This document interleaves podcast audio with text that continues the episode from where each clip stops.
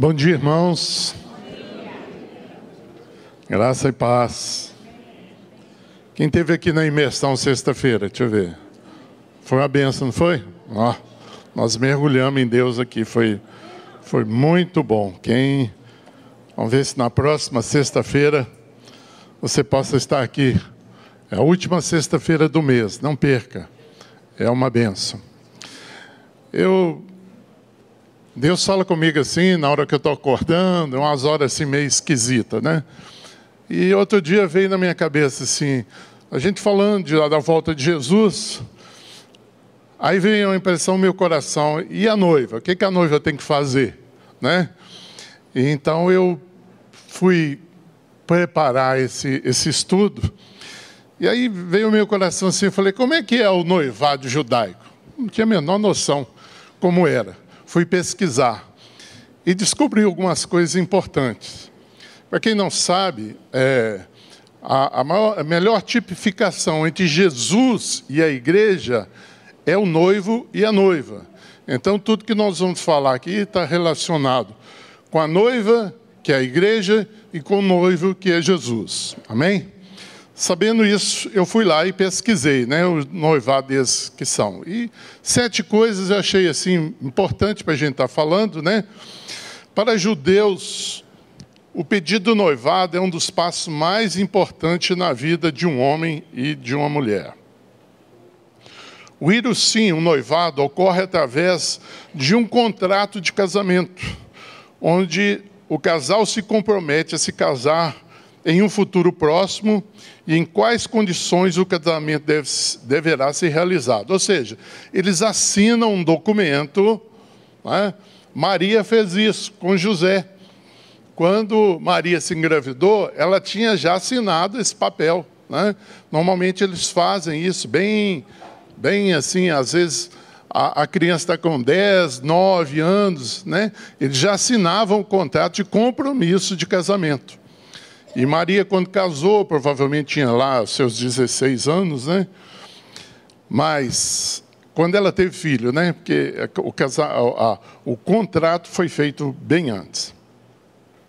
Terceira coisa, a promessa é feita pelos presentes, formalizada através do Chatar Terraim conhecido como um documento das condições, que são redigidos em um texto padrão e assinado pelo noivo e duas testemunhas. Olha, olha a importância que nós vamos falar isso lá da testemunha, né?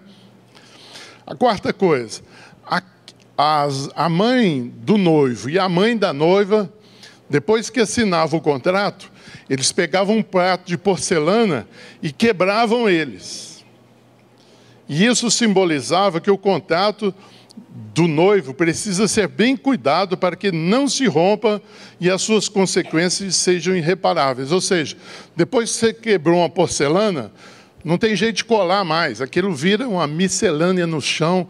Hoje, talvez a figura maior seria o blindex, né? Já viu o blindex quebrar? Pá, esparrama pelo chão, tudo em pedacinho pequenininho. Não tem jeito você recompor aquilo.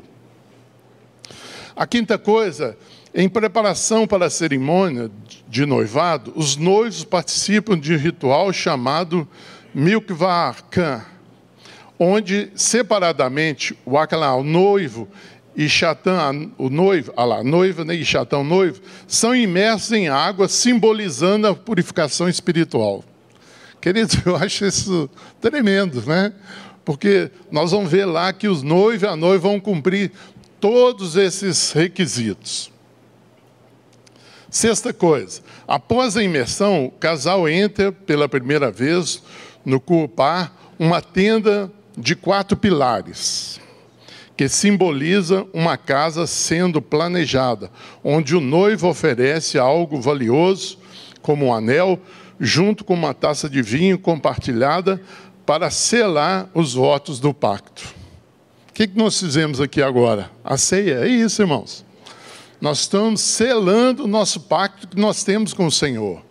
Nós estamos lembrando também lá do pedido de casamento que ele fez. Tem uma coisa que eu não coloquei aqui, mas que acho que eu já até preguei sobre isso na comunidade, se eu não me engano. Se não foi aqui, foi outra igreja. que quando o noivo acerta lá com a noiva e fala: oh, Eu quero aquela moça. Ele vai para o pai e fala assim: Pai, aquela noiva lá, aquela mulher, eu quero casar com ela. O que, que o pai faz? Ele separa um pedaço do seu terreno e fala para o filho assim: filho, constrói aí a, a casa para sua noiva. E quando a casa estiver pronta, você vem e me fala. Eu vou lá verificar se a casa está correta. Aí, se eu, quando eu falar assim, a casa está correta, aí você pode casar com ela. Então, nós vamos ver lá no final, quando chega as bodas, é quando o pai, quando Jesus subiu ao céu, o que, que ele falou? Vou preparar-vos um lugar. É a casa, para a noiva. É isso que ele está preparando. Quando a casa ficar pronta, o que, que vai acontecer? O noivo vai chamar o pai e fala: Pai, a casa está pronta. Só que o pai tem os afazeres dele. O pai, na, na hora que o filho fala, ele não vai lá, não. Ele fala: Filho, calma, que eu vou na minha hora lá verificar a casa. Por isso que a palavra diz que o noivo não sabe a hora que, do casamento, mas foi dada ao pai. Porque o pai vai lá, vai olhar a casa e falar: Filho, casa está beleza, pode casar. Pode chamar a noiva para cá. A sétima coisa importante lá é o Uruf. É um momento muito importante para o noivo, pois é quando ele vai até a sinagoga para contar à sua congregação a respeito da proximidade do casamento. Nesse momento é realizado o Kiddush, que é quando o noivo realiza a entrega de comida e vinho aos fiéis também simbolizado aqui na ceia. Né? Então agora nós vamos fazer essa, esse paralelo entre o noivo e a noiva. O pedido do noivo, quando é que esse pedido foi feito, irmãos? Antes da fundação do mundo. o noivo falou assim, ó, Jesus falou assim, ó, a Bíblia está relatando que antes da fundação do, do mundo, já, Jesus já estava designado a morrer pela noiva. E foi consumado lá na morte dele na cruz. Quando Jesus morre ali na cruz, antes de morrer, ele fala uma palavra: está consumado. Consumado o quê? O pedido de casamento. A parte dele ele já tinha feito. Ali na cruz ele, ele sela o pedido de casamento dele com a noiva, a igreja. E, eu, e, eu, e o noivo, e a noiva, como é que vai fazer? Se com tua boca confessares Jesus como Senhor, e em teu coração creres que Deus o ressuscitou dentre os mortos, será salvo. Porque com o coração se crê para a justiça, e com a boca se confessa a respeito da salvação. Esse aqui é o pedido que a noiva está fazendo, aceitando o pedido do noivo. Porque quem escolhe a noiva é o noivo. Às vezes a gente acha, não, eu fui atrás de Jesus, conversa. Foi Jesus que foi atrás de você. Jesus que te pediu em casamento. Ele falou, vamos noivar? E aí você aceita o noivado falando, eu creio naquele pedido que foi feito ali naquela cruz. Eu creio nesse Salvador. Eu creio nesse noivo. Eu creio nesse preço que foi pago. E aí eu confesso com a minha boca. Por isso que é importante confessar. Aquela fé que você fala assim, não, eu criei lá no meu coração. Ela é incompleta. A fé completa você precisa proclamar ela. Isso lá em, em, em Hebreus 11 você vai ver isso claramente. Deus precisou falar, haja terra, para haver terra. Se Deus não falasse, se Deus tivesse pensado, haja terra, não, não haveria terra. Mas se o próprio Deus falou, haja terra, haja luz, e haja animais, e ele foi falando, e à medida que ele falava, as coisas iriam acontecendo. Então, esse é o pedido do casamento do noivo, né? ali ele sela. E essa aqui é aquela figura quando o filho pródigo volta para casa, o pai faz três coisas com ele: troca as vestes dele, ou seja, perdoa os pecados dele, veste uma veste branca nele, né? da noiva. Segunda coisa, coloca um anel no dedo dele, selando aí o pedido de casamento. Terceira coisa que ele faz, troca as sandálias dele. Ele fala: agora você, noiva, vai anunciar o evangelho. Meus irmãos, isso é tremendo. Eu, quando Deus foi me revelando essas coisas, eu fiquei maravilhado. Eu não acreditava, falei, Deus, que coisa maravilhosa. A segunda coisa, o contrato. Que garantia que nós temos desse contrato? Qual que é a garantia? A morte do Senhor. Quando ele derramou o sangue dele ali, é como se ele assinasse esse contrato com o seu próprio sangue. É um contrato firmado pelo próprio Deus. Olha, eu assino esse contrato. Mas aquele que nos confirma conosco em Cristo e nos ungiu é Deus, que também nos selou e nos deu o penhor do Espírito em nosso coração. Quem é que testifica dentro de você que você é salvo? Que você vai se encontrar com Jesus? É o Espírito Santo. Ele testifica dentro do seu coração: eu sou filho de Deus, eu vou me encontrar com Jesus, eu vou estar para sempre com Jesus. Isso é lindo, queridos. Deus faz a parte dele e nós fazemos a nossa parte. Porque o que, que cabe a nós aqui? Manter essa, essa chama acesa, essa chama do Espírito. E você vai ver diversas diversas partes da Bíblia falando: não entristeçais o Espírito de Deus. Deixai-vos ser guiados, dirigidos pelo Espírito Santo de Deus. Agora há um contrato entre você e Deus. Você precisa zelar por esse contrato, por esse penhor que há dentro de vocês. Quem sabe o que é penhor? Deixa eu ver. Nem todos sabem. O que é penhor? Ah, os mais velhos levantaram a mão. Por quê? Antigamente a gente ia na Caixa Econômica, pegava, a gente estava precisando de dinheiro, pegavam as joias, levava lá e falava assim: olha, eu quero um dinheiro e eu vou deixar essa joia aqui como penhor. Aí passava o tempo, ele arrumava o dinheirinho dele, ele voltava lá, pagava a dívida e recebia a joia de volta. É isso que Jesus fez, ele lançou o penhor dentro do seu coração. O dia que você chegar lá no céu, você vai falar assim: se algum anjo lá meio desavisado perguntar para você, falou, com que direito você está aqui? Por que, que você veio aqui participar da festa das bodas do Cordeiro? Você fala assim, porque eu tenho um penhor aqui, ó. o Espírito de Deus habita dentro de mim. E Ele me selou aquele dia que eu aceitei a Cristo como Senhor e Salvador da minha vida.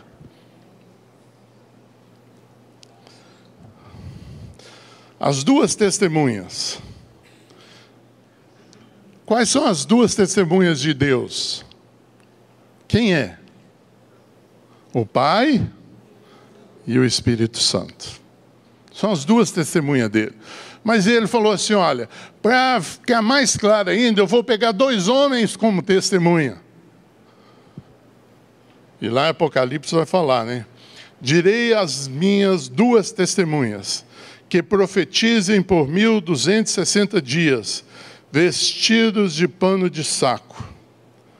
São essas duas oliveiras e os dois candeeiros, que se acham em pé diante do Senhor da terra. Estão lá com Deus agora, na presença de Jesus. Jesus fala com eles assim: agora vocês vão para a terra, vai chegar esse momento, vocês vão para a terra ser minha testemunha lá avisar que, olha, o tempo chegou.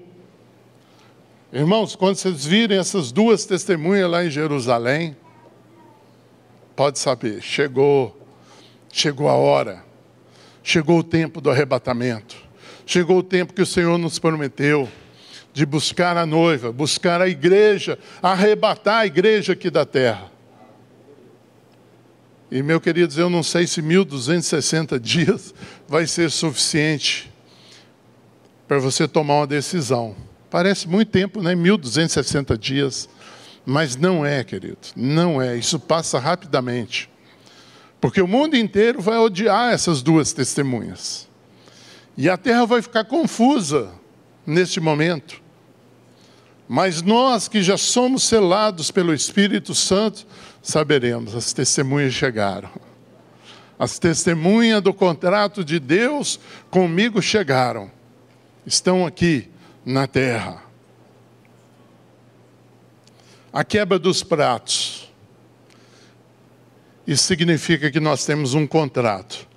Mas nos dias da voz do sétimo anjo, quando ele estiver para tocar a trombeta, cumprir-se-á então o mistério de Deus, segundo ele anunciou seus servos, os profetas.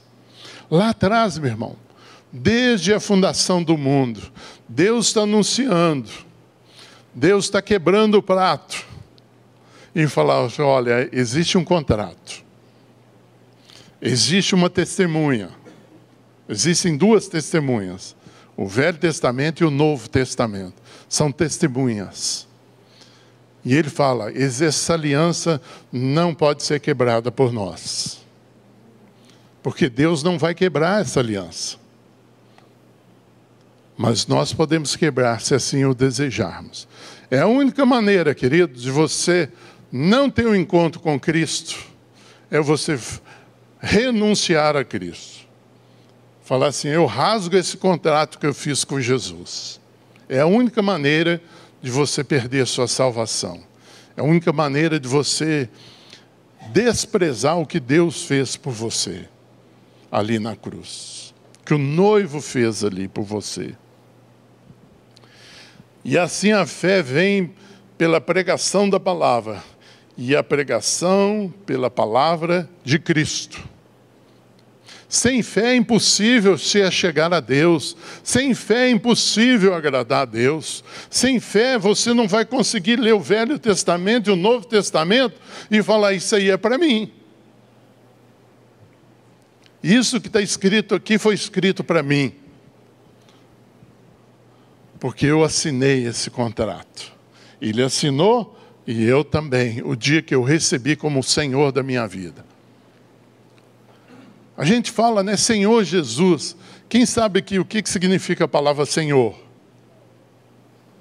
Aí, poucas pessoas. Outras vezes eu vou voltar aqui ao pessoal que tem minha idade. Para quem não sabe, eu estou com 66 anos. Antigamente, quando a gente alugava um imóvel, e aí o imóvel ia, ia corrigindo, ia corrigindo, chegava uma hora que ficava insuportável você pagar aquele, aquele aluguel. Aí você falava assim: eu vou lá no senhorio negociar o aluguel. O que, que é senhorio? Era o dono do imóvel. Antigamente não tinha corretora, não. a gente alugava direto com, com o proprietário, com o dono. Então a palavra senhor significa dono. Se você assinou aquele contrato, você tem que ter em mente, tem que ter no seu coração, que agora o noivo é seu dono. Que agora Jesus é o seu dono. Você não pode fazer o que você acha que, que pode fazer ou que deve fazer. Você tem que fazer o que seu dono manda você fazer.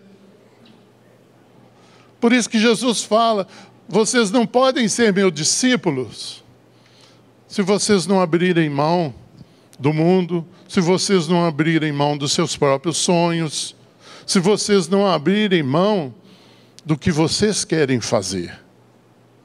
Para ser meu discípulo, você tem que muitas vezes entregar a sua própria vida. Aborrecer, a Bíblia o termo usado lá é aborrecer da própria vida. É você falar assim, essa vida está horrível. Mas você olha assim, pode estar tá legal. Se você está bem, sua esposa está bem, seus filhos estão bem.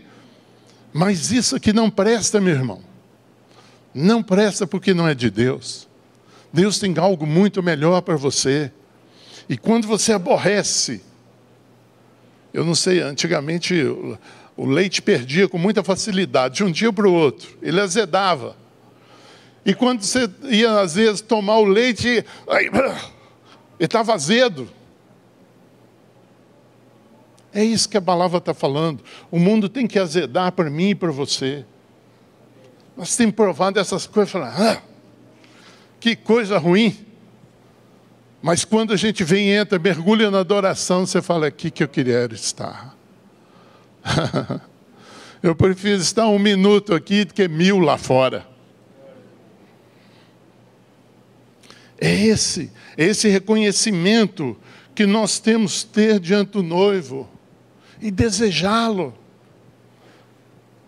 Lá tem algumas partes da Bíblia que fala assim: aqueles que amam a volta do Senhor. Ó. Então é, é uma diferenciação. Ele está falando especificamente para aquele que ama a volta do noivo. O Espírito e a noiva dizem: vem, vem. Bem, se você está iludido com esse mundo, querido, pula fora. Aí não é lugar para você, não. Batismo. Jesus precisava batizar, irmãos? Hein? Não. Ele não pecou. Batismo é símbolo de arrependimento. Ele tinha que arrepender de quê? De nada. Mas como fazia parte do ritual judaico do noivo, ele vai lá e fala: João Batista, vim aqui para você me batizar. Não é tremendo isso, não, irmãos? Não é maravilhoso a gente ver isso de Deus? Jesus cumprindo todo o ritual do noivado. E agora nós vamos e também nos batizamos. Fomos, pois, sepultados com ele na morte pelo batismo, para que, como Cristo foi ressuscitado dentre os mortos pela glória do Pai, assim também nós andemos nós em novidade de vida. É para isso que nós nos batizamos, irmãos. E eu sei que tem irmãos aí que estão tá procrastinando o seu batismo. Olha aí, querido, se o Senhor voltar e você procrastinando, você não cumpriu o ritual da noiva.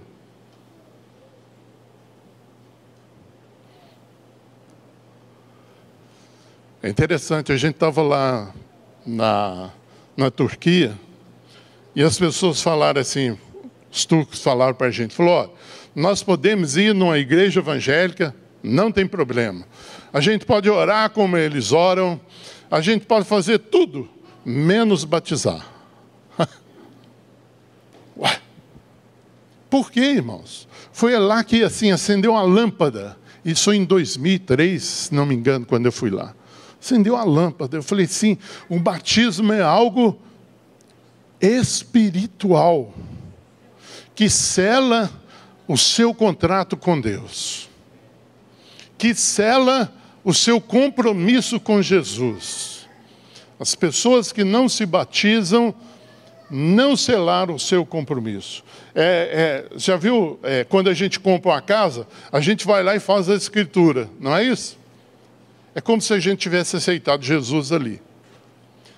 Mas os, os antigos, hoje não fala mais isso, mas antigamente fala assim: só é dono quem registra. Então você se colocou debaixo do senhorio de Cristo, mas não registrou, não se batizou. Você pode quebrar esse contrato a qualquer hora. Mas depois que você registrou, ele é inquebrável, pelo menos da parte de Deus. Amém? Os quatro pilares, né? Aquele lugar onde o noivo entra lá debaixo daquela tenda de quatro pilares. Os quatro pilares são os quatro evangelhos. Os quatro, os, o quatro na Bíblia tem um sentido de, de, de, de, de concreto, tem um sentido de, de, de, de, de, de fundação. Então, quando o noivo entra lá, ele está colocando debaixo do projeto de Deus para a vida dele. O noivo e a noiva entram lá debaixo dessa tenda que tem quatro pilares. E eles caminham ali naquele lugar, falando assim: Eu estou sujeito ao fundamento de Deus.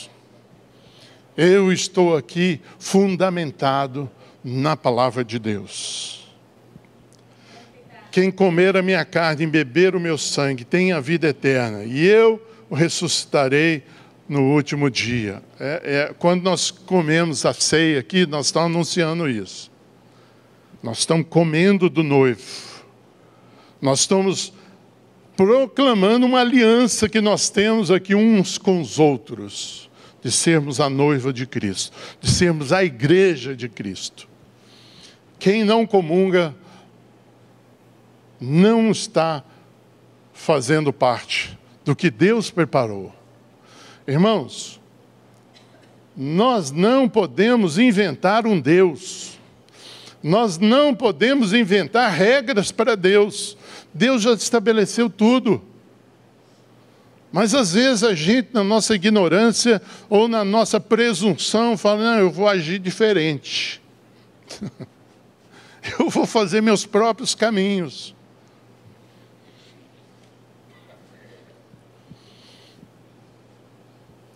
Muitas vezes, quando eu vou na casa de fazer algumas visitas, e a pessoa não conhece a aliança de Deus, fala assim: por que, que uma pessoa boa, que faz bem e nunca fez mal para ninguém, essa pessoa nunca roubou ninguém, essa pessoa faz boas obras, ela dá esmola. Por que, que se essa pessoa não aceitar Cristo, ela vai para o inferno? Isso para a pessoa parece um negócio tão grande. Mas para nós que conhecemos a Deus, algo tão pequenininho. É muito simples, porque Deus fez os planos dele, Deus tem os caminhos dele, eu não posso criar meus próprios caminhos para chegar até Deus.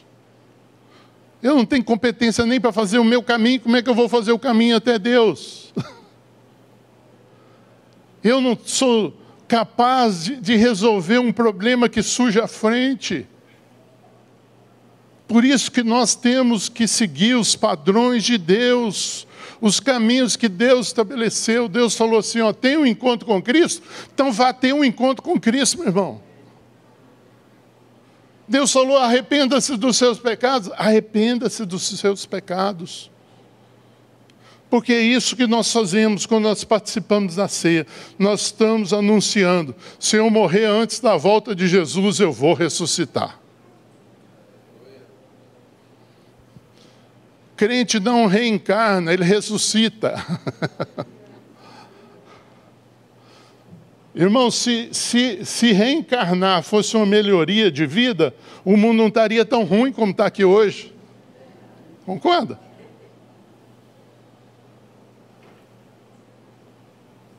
O crente ressuscita.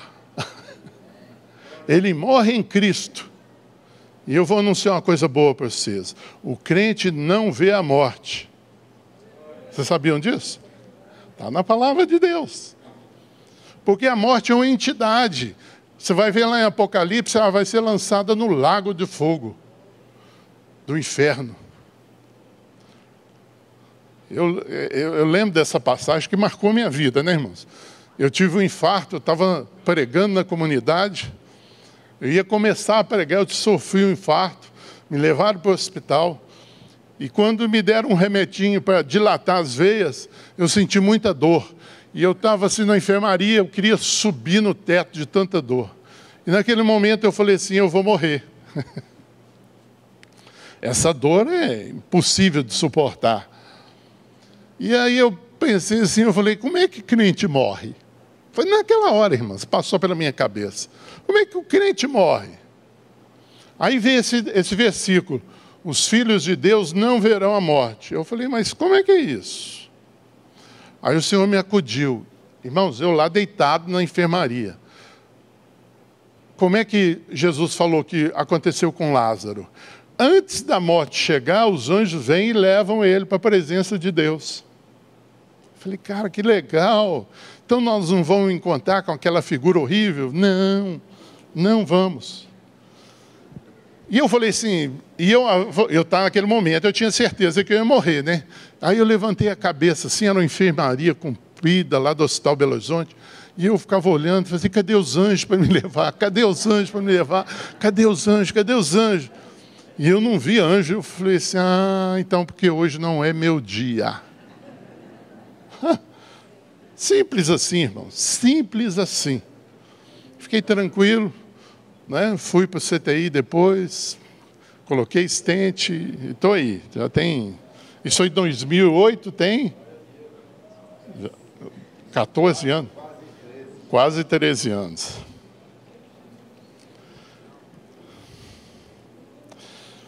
Então, o anúncio do casamento lá, né? Que, que os noivos fazem lá, no caso deles, na sinagoga, né? E aqui. Estando eles com os olhos fitos no céu, enquanto Jesus subia, eis que dois varões vestidos de branco se puseram ao lado deles e lhe disseram: Valões galileus, porque estáis olhando para as alturas?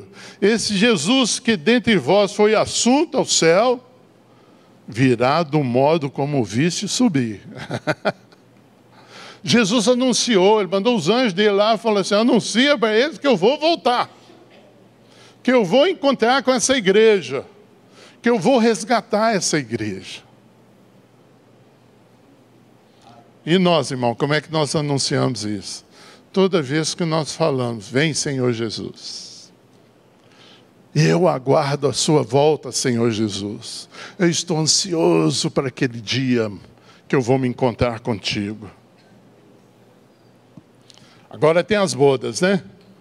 O pai já foi lá na casa, viu que a casa está legal, falou com o noivo: traz a noiva, vamos realizar o casamento. Alegremos-nos, exultemos e demos-lhe a glória porque são chegadas as bodas do cordeiro, cuja esposa a si mesmo já se ataviou. Ao papel da noiva aí, ó, se ataviar, se manter pura, limpa. Pois já lhe foi dado vestir-se de linho finíssimo, resplandecente e puro. Porque o linho finíssimo são os atos de justiça dos santos. Olha aí. Porque a gente tem a mania de falar assim: olha, quem me justifica é Deus. É correto isso? Corretíssimo. Mas a partir de que eu sou justificado por Deus, eu tenho que praticar atos de justiça. O que, que são atos de justiça, pastor? Primeiro eu tenho que saber o que, que é justiça. o que, que é justiça? Tudo que Deus mandou para você fazer é justiça. Tudo que Deus escreveu na palavra dele que fazendo é bom, é justiça. E quando você faz isso, você faz um ato de justiça. Você quer ver um ato de justiça? Pega uma oferta e entrega para os irmãos que está do seu lado aí. Ó. Você praticou um ato de justiça. Chega um dia e fala assim: Ó, eu vou lá naquele orfanato levar lá o almoço para aquelas crianças. Você está promovendo um ato de justiça. E isso vai, a Bíblia chama isso de galardão, irmão. Por isso que as pessoas sempre me perguntaram: o que é galardão? Eu falo, sei lá. Eu não sei, a Bíblia não fala o que é, mas a Bíblia fala. Ela fala assim: ó, até entre estrelas e estrelas, a diferença de brilho. Pegou aí a palavra brilho? Pegou aqui, ó, o linho finíssimo, resplandecente são atos de justiça. Toda vez que você promove um ato de justiça, você está falando assim: a minha roupa vai brilhar lá no céu. Essa roupa vai ser maravilhosa. Por quê? Porque você está promovendo atos de justiça. Então me falou o anjo: escreve, bem-aventurado aqueles que são chamados à ceia da boda do cordeiro. E acrescentou: Estas são as verdadeiras palavras de Deus. Sabe o que ele está fazendo aqui? Ele bateu o carimbo aqui no finalzinho da Bíblia. Essas palavras são verdadeiras. Tudo que eu falei de Gênesis e Apocalipse a respeito da noiva e do cordeiro se cumpriram e vão se cumprir. Porque saiu da boca de Deus. Nada, irmãos, que saiu da boca de Deus voltou sem realizar aquilo que ele falou que deveria ser feito. Nada. Absolutamente nada. Isso dá uma tranquilidade para a gente, né, irmãos? Dá uma tranquilidade para você descansar no Senhor, nos braços dele, falar: agora aqui eu me entrego totalmente a Ti, Senhor. Eu confio em Ti, Senhor. Eu confio em Ti, Senhor. Eu confio na tua justiça, eu confio naquilo, nas bodas que o Senhor está preparando para mim e para e para os meus irmãos. Você vai participar de uma ceia maravilhosa com ele lá no céu. Está descrito só em Apocalipse. É o lugar, irmãos, que Deus escolheu. Então, o que, que nós vamos fazer como noivo? Vou passar rapidamente, que meu tempo já foi. Vestes brancas, pois foi-lhe dado vestido de linho finíssimo, resplandecente e puro, porque o linho finíssimo são os atos de justiça dos santos. Permanecer. Quem comer da minha carne e beber do meu sangue, permanece em mim e eu nele. Permaneça na comunhão da igreja. Esses desigrejados aí, ó, esse versículo aqui, para eles não. Ah, não, eu sou a igreja de Deus, eu posso ser a igreja aqui em casa. Conversa fiada. Deus nunca falou isso. Você está inventando um caminho que eu falei anteriormente. Eu vou fazer meu caminho para agradar a Deus. Não, não consegue. Você quer agradar a Deus? Permaneça na comunhão dos santos. Porque é aqui que você vai ser trabalhado. Aqui que você vai ficar do lado daquele irmãozinho enjoado. Vai tratar com o seu caráter. Aquele irmãozinho que você fala, ai meu Deus, lá vem o irmão de novo, lá vem a irmã de novo. É aqui, irmãos. Lá no céu nós seremos transformados. Não teremos mais esses mãozinhos, pedra de um sapato da gente, mas não. Mas se eu estou lá na minha casa, eu sou igreja de Deus aqui, nada me toca. Aí vamos fazer igual com o pessoal, vamos para os mosteiros, vamos enfurnar lá e ficar assim, eu e Deus aqui, orando 24 horas por dia. Terceira coisa que eu queria deixar para vocês, prosseguir. Conheçamos e prossigamos em conhecer ao Senhor. Como a alva, sua vinda é certa. Ele descerá sobre nós como chuva, como chuva serôdia que rega a terra. Aleluia! Eu aguardo isso, irmãos. Eu aguardo isso. Eu aguardo isso. Feche seus olhos.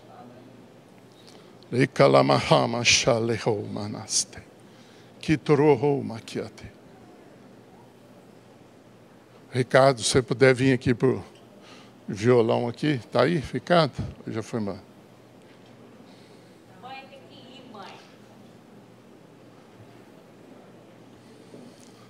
Prepare-se, noiva do Senhor. Eu não sei, querido, se você já entregou sua vida para Jesus, se você já o reconheceu como o Senhor da sua vida. Se você ainda não fez isso, agora é a oportunidade para você fazer. Renda-se a Jesus agora. Fala para Ele: Jesus, eu preciso de Ti. Jesus, eu quero ter um encontro contigo nessa manhã. Eu quero ser lavado pelo sangue do Senhor. Eu quero ter os meus pecados perdoados. Eu quero vestir essa veste branca que o Senhor tem preparado para os filhos do Senhor.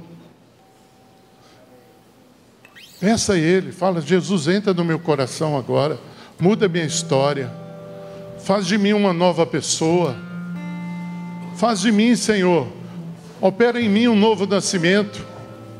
Meu irmão, não importa se você frequenta a comunidade há 30 anos, se você não nasceu de novo, você não vai participar dessa, dessa noiva. Você não vai participar das bodas do Senhor. Não importa se seu pai é crente, sua mãe é crente, sua mãe jejuava, sua mãe orava, mas você não faz nada.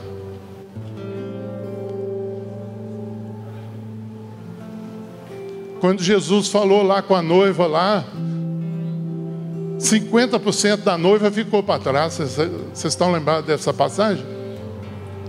50% das noivas não tinham azeite, ou seja, não tinham o Espírito Santo. Você está aqui pelas suas próprias forças. Mas, querido, nós não precisamos fazer força para ser de Deus, Ele já fez toda a força. Se você quer ter um encontro com o Senhor e tem liberdade de aqui à frente, eu queria orar com você. Vem aqui à frente, vem aqui, eu quero impor as mãos sobre você e soprar sobre ti o Espírito Santo, para que você seja selado hoje para ter um encontro com o Senhor. Não fique com vergonha. A palavra diz: aquele que envergonhar de mim, eu me envergonharei dele. Mas aquele que não envergonhar de mim, eu não me envergonharei dele e confessarei o nome dele diante do Pai. Aleluia. Eu entreguei minha vida para Jesus há 43, 4 anos atrás, 78, julho de 78, 5 de julho de 78. E ele entrou na minha vida, mudou minha história. Eu frequentava a igreja quando era pequeno, mas isso não fez de mim um crente, um filho de Deus. Enquanto eu não me rendi aos pés de Jesus, confessei meus pecados. Aleluia, glória ao nome do Senhor. Aleluia. O Senhor é bom. Tem mais alguém aqui que quer se render ao Senhor? Vem aqui à frente. Entregue sua vida a Cristo.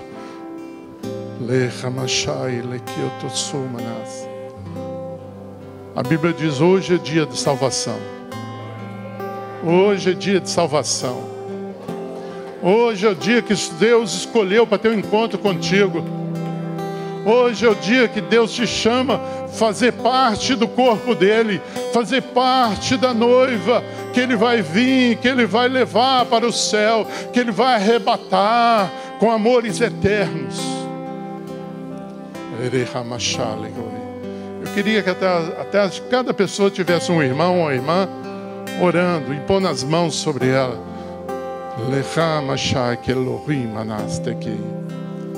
Em nome de Jesus. Em nome de Jesus. Eu queria que você que veio à frente repetisse essa oração comigo assim: Senhor Jesus, eu me arrependo dos meus pecados. São tantos, Senhor, mas eu sei que o Senhor pode perdoar todos eles. Porque ali naquela cruz, o Senhor tomou sobre si o meu pecado. E eu me arrependo deles. E me prostro diante de ti. E te peço nessa manhã, vem selar o meu coração com teu Santo Espírito. Opera em mim, Senhor, um novo nascimento. Eu quero ter uma nova vida. Eu quero que os meus conceitos mudem eu quero que os meus valores mudem. Em nome de Jesus, eu te recebo como meu Senhor e como meu único Salvador. Amém. Aleluia. Glória ao teu nome, Senhor. Glória ao nome de Jesus. Glória ao nome de Jesus. Ele é digno.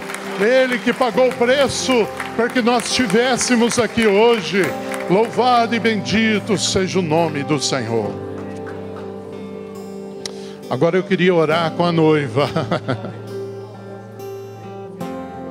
Hein? Olha, quem, quem aceitou a Jesus aqui, procure essas moças vestidas de laranjinha que vão estar lá na porta lá, tá bom? Depois vocês procurem ela lá. Agora pense na sua vida, meu querido irmão, minha querida irmã. Como é que está a sua vida agora? Como é que estão as suas vestes agora? Suas vestes estão resplandecentes? A Bíblia fala que depois que a gente aceita Jesus, rios de água viva começam a fluir do nosso interior. Você tem dado fruto? Você tem percebido o agricultor podando a sua vida para você produzir mais frutos? Você tem percebido a obra de Deus na sua vida? Ou você está vivendo aí, não, já aceitei a Cristo, e a palavra diz que alguns vão chegar lá como pelo fogo, vão chegar lá chamuscada. Mas que veste branca chamuscada é essa, meu irmão? Você precisa ter vestes brancas, linho finíssimo. É o que o Senhor preparou para você.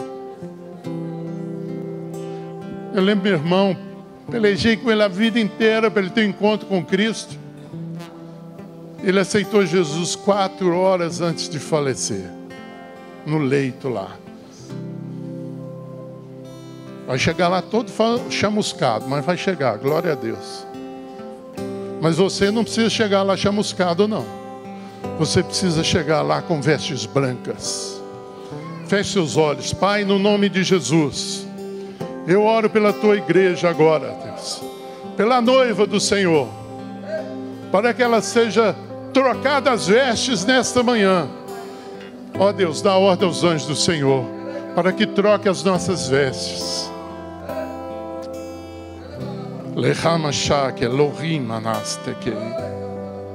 Purifica a tua noiva, Senhor, nessa manhã. Tira as manchas da nossa alma, Senhor. Tira as manchas do nosso coração, as manchas da nossa mente. Lerekamassure shakelahima naratsur. Lerimanas tekiassur. Toca as nossas vestes, Senhor. Se você quer que o Senhor toque as suas vestes, fique de pé. Eu quero orar para que os anjos tragam uma veste nova sobre a sua vida. Uma veste branca.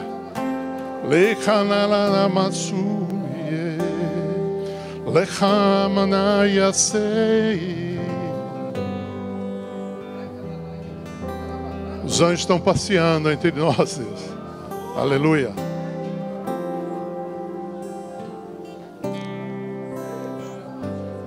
Tem anjos com espada na mão, quebrando correntes. Você está preso, meu irmão. Deus vai te libertar nessa manhã. Quebrar essas correntes que te prendem, que não te deixam ser um cristão genuíno e verdadeiro.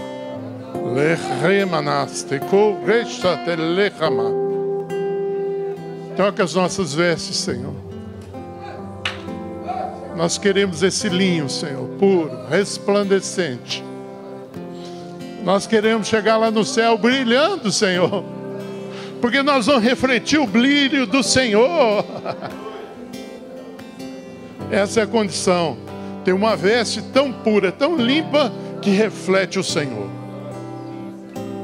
E quanto mais puro formos, mais refletiremos o Senhor. Ó Deus, eu sei que o Senhor tem uma coroa para a tua igreja.